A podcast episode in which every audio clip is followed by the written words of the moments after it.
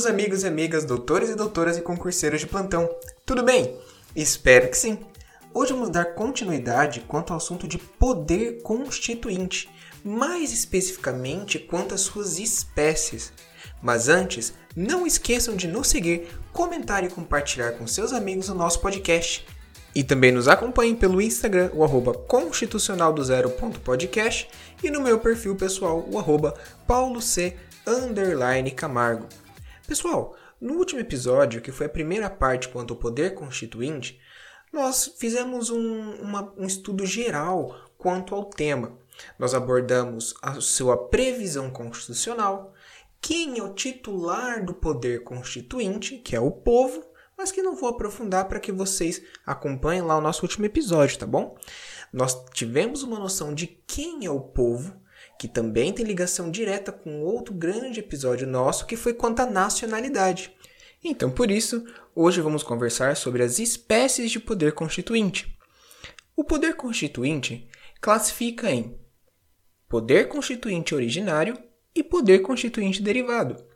O poder constituinte originário determina a constituição de um novo Estado, ou seja, é o poder de criar uma Constituição. Quanto à forma do poder constituinte originário, não existe uma forma prefixada para sua manifestação, por se tratar de um poder incondicionado e ilimitado. De acordo com Alexandre de Moraes, analisando a história da Constituição de alguns países, há possibilidade de apontar duas básicas formas de expressão do poder constituinte originário: a Assembleia Nacional Constituinte e o Movimento Revolucionário. Tradicionalmente, a primeira constituição de um novo país que conquiste em sua liberdade política será fruto da primeira forma de expressão, o movimento revolucionário. Entretanto, as demais constituições desse mesmo país adotarão a segunda hipótese, ou seja, as Assembleias Nacionais Constituintes. Assim, as formas básicas da expressão de um poder constituinte são outorga e Assembleia Nacional Constituinte, por convenção.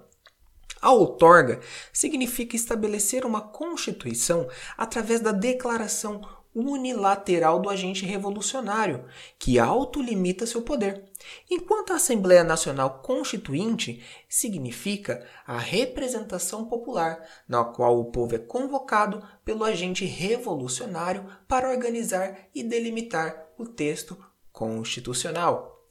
Quanto às características do poder constituinte originário, caracteriza-se por inicial, uma vez que a sua obra, a Constituição, é a base da ordem jurídica, ilimitado e autônomo, ou seja, não está condicionado ou limitado por um direito anterior, não sendo obrigado a respeitar os limites impostos pelo direito antecessor, e incondicionado, ou seja, não está sujeito a qualquer forma prefixada para manifestar sua vontade.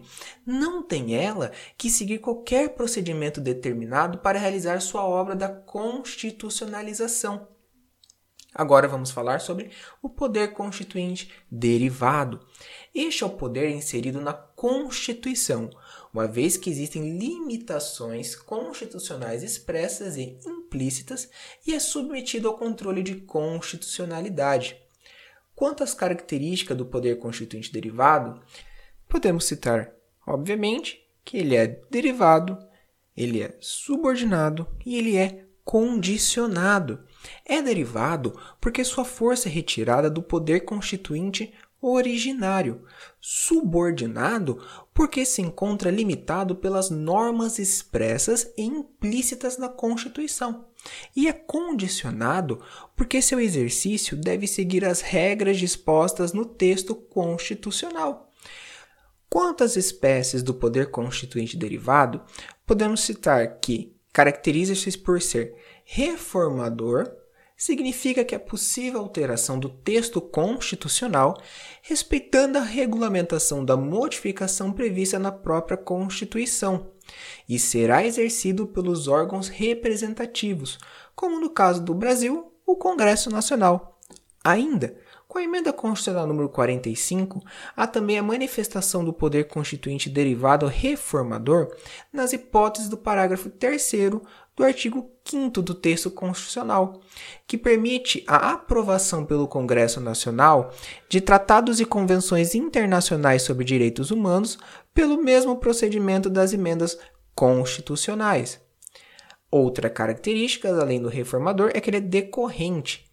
Trata da possibilidade que é conferida aos Estados-membros de se auto-organizarem por meio de suas respectivas constituições estaduais, sempre respeitando as regras limitativas estabelecidas pela Constituição Federal.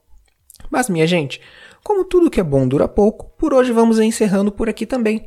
Mas me diga, gostaram do episódio de hoje? Siga o nosso podcast em todas as plataformas disponíveis e venha nos dar a sua opinião quanto ao tema.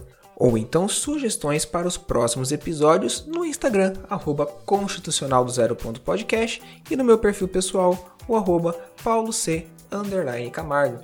Lembre-se que pelo Instagram sempre há dicas complementares de cada episódio. Acaba aqui um complemento o outro. Então é isso, meu povo. Um forte abraço e até a próxima.